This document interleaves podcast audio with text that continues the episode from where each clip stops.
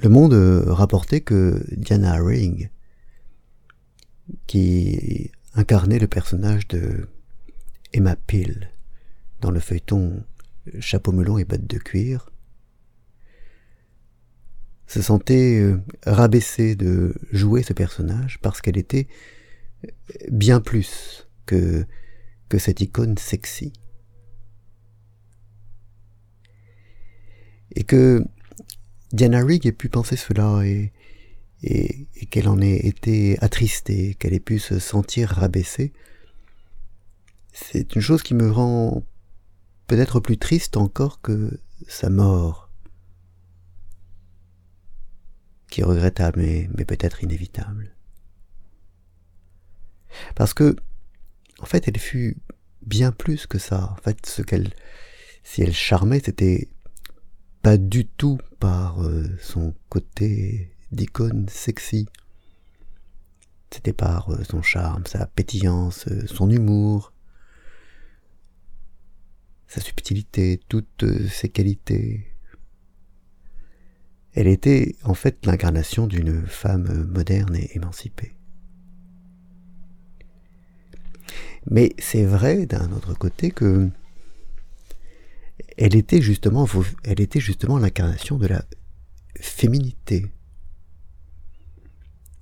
Et, d'ailleurs à tous les âges. Lorsque lorsqu'elle joue euh, Chapeau melon et bottes de cuir, elle a 30 ans, et, on la retrouve 50 ans plus tard, à 80 ans, dans Game of Thrones. Et là, elle n'est plus du tout sexy, mais elle reste euh, profondément substantiellement, essentiellement féminine. Elle, est féminine de la pointe des cheveux au bout des ongles, et cela à tous les âges. Elle colle parfaitement à, à tous les canons de, de, de la féminité. Et, et peut-être est-ce là que, que le bas blesse, sans doute, c'est sans doute ce qu'elle avait en tête. Elle incarnait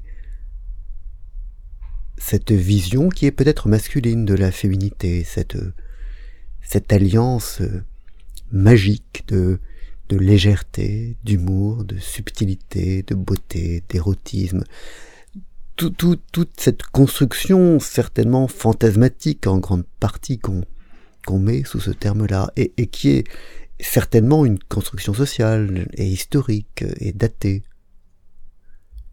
Mais la question de savoir est et, et, est-ce que cette construction est, complètement hors sol? N'est-elle que sociale? N'est-elle que, la projection des fantasmes masculins Ou, correspond-elle à, quelque chose au fond? Et, ça, je ne le sais pas. J'espère que toutes les qualités que je mets derrière la féminité ne, ne sont pas seulement des, des inventions, et qu'il y a quelque chose derrière, mais mais à vrai dire, je n'en sais rien. Bonne journée.